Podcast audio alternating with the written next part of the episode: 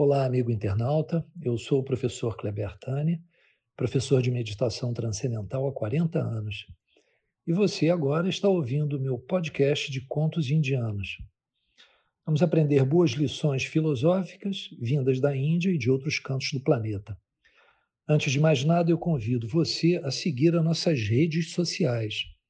No Instagram, Meditacal Kleber, e o nosso site meditaçãokleber.com. Seja bem-vindo, Jay Gurudev.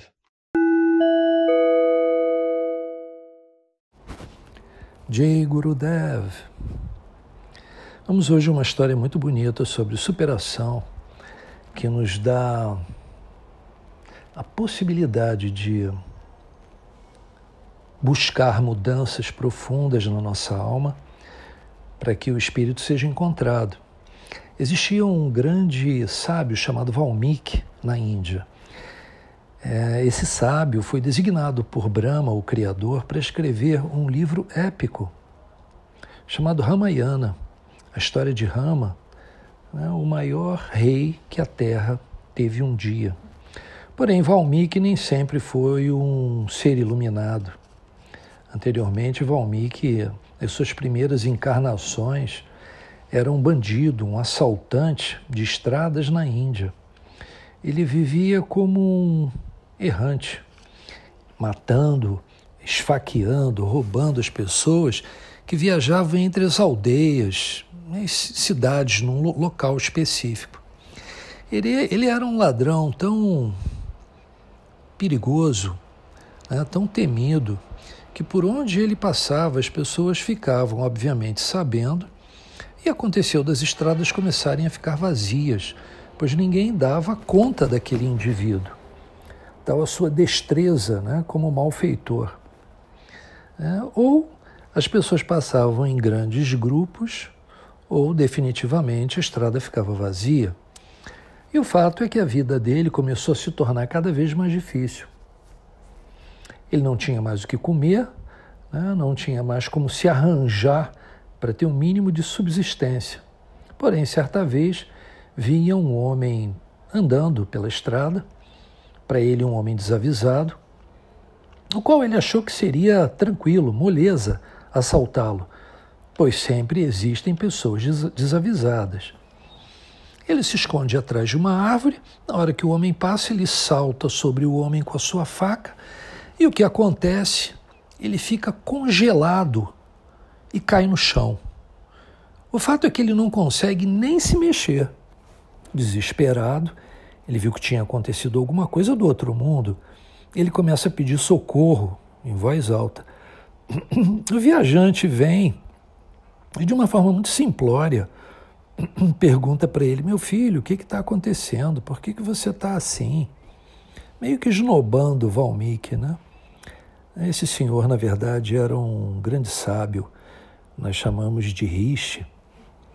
E, observando a fisionomia de Valmiki, ele percebeu que existia algum valor espiritual nos seus olhos, profundamente dentro dele, e resolve começar a treiná-lo na ciência do espírito, né? sobre a questão do Dharma, o Karma, as grandes virtudes, os devas né, as chances que nós temos numa vida aqui na Terra.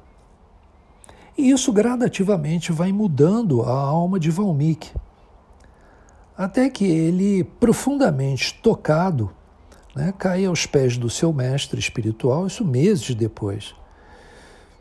E se abre com ele perguntando: por que eu, mestre, tão ignorante, um ladrão, né, uma pessoa com um caráter absolutamente corrompido, merecia a sua atenção.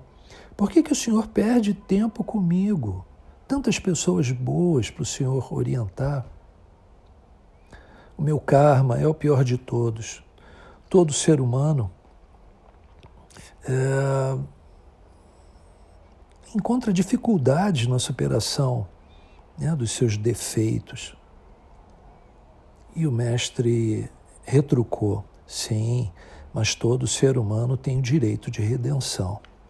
Desde que você queira pagar o preço o preço do karma que você acumulou por, por tanto tempo, né, esse direito lhe foi concedido. E você deve se redimir. Né? É, muitos sofrimentos virão, não tenha dúvida. E você deve aceitá-los como parte da sua dívida. Adversidades que surgem pelo seu karma passado. Porém, se você continuar seguindo os meus ensinamentos com humildade, né, mendigando o seu arroz de cada dia, né, ensinando aos outros o que você aprendeu sobre o Dharma, né, sobre as leis cósmicas, sobre as leis que regem o universo, fazendo bem por onde você passar. Certamente um dia é, você saudará a sua dívida com o karma, e nesse dia eu estarei ao seu lado. E juntos nós continuaremos com o seu aprendizado. Muito bem. Só essa possibilidade de retornar ao convívio com o Mestre já traz a, a Valmiki um propósito muito grande para ele prosseguir nessa jornada, jornada do bem. E daí os dois se separam. Valmiki se torna um monge ordenado pelo seu mestre, é, como um monge mendicante na Índia, ele sai andando e pregando o que ele aprendeu e se resignando com o sofrimento, né, o desprezo das pessoas, muitas vezes fome. Né? É, já aconte aconteceu também dele passar em cidades que reconheceram ele e ele foi apedrejado, sua roupa rasgada. E aí ele, resiliente, entendia que aquilo era uma resposta do karma. Bom, o fato é que nós não sabemos se foram anos e anos depois ou até vidas, porque isso é muito comum especialmente no hinduísmo, ele viajando por uma estrada, né, ele estava acostumado a isso, né, a viajar de aldeia em aldeia, vê uma jovem correndo, seminua, gritando, é, correndo de um bandido, um bandido que vinha perseguindo ela com uma faca. Um bandido muito mais jovem do que ele. Mas ele, com toda aquela experiência dele, né? Imagina quantas encarnações ou quanto tempo ele passou como um ladrão. Ele se atracou com o bandido para salvar a jovem. E o fato é que nessa briga, sem querer, é, a faca foi cravada no peito do ladrão, desse rapaz mais jovem.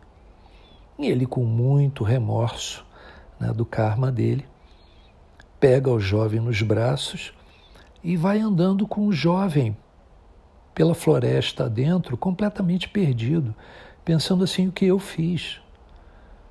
Né? Eu, eu, eu tão preocupado em, em, em honrar a Deus, acabei me metendo nessa roubada aqui, nessa situação completamente inusitada que eu jamais poderia pensar.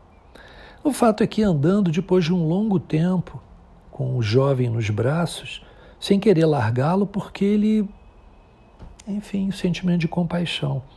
Eis que numa determinada clareira aparece o mestre. E o mestre, muito calmamente, virou-se para ele e disse: Como eu esperei você por vidas, mas até que enfim você aparece. E essas histórias são comuns na Índia. Ele então responde para o mestre: Mestre, e tudo vem à cabeça dele, né? Ele rememora tudo, é como se um déjà vu né, surgisse para ele. E ele responde para o mestre: O senhor não vê o que está acontecendo, mestre? Eu matei um homem. Cabisbaixo, né? ele fica, e o mestre então vira para ele e diz: Olhe bem para esse homem. E quando ele olha para o homem, ele vê a própria face dele. E o mestre então responde: Você agora está nascendo para uma segunda vida. Agora eu vou te conceder a possibilidade da iluminação. E essa história é muito bonita. Aí ele com o mestre, os dois seguem juntos e ele se transforma no grande Valmiki né, que a história sagrada da Índia tanto retrata em textos espirituais. Mas o mais importante é que essa história demonstra que todos nós podemos nos curar. Nada é absoluto nessa vida. Isso serve para nós como um, um alento, como uma grande força para que nós tenhamos a capacidade de transmutar os nossos vícios de conduta, os nossos erros, porque nada é absoluto, somente o nosso ser. Então a iluminação ela pode surgir a qualquer momento. Né? A fagulha espiritual ela pode nos ser dada a qualquer momento. Nunca percam a esperança, né? nunca percam a fé, porque o bem, a ordem, né? é sempre mais forte do que o mal, do que a desordem. Fiquem em paz. Boa semana. Jai Guru Dev. Caros amigos, espero que vocês tenham gostado. Se quiserem mais conteúdos de autoconhecimento, é só acessar as nossas redes sociais ou nosso site. E lá vocês encontrarão vídeos, outros contos, reflexões e alguns textos bem interessantes. Jai Gurudev.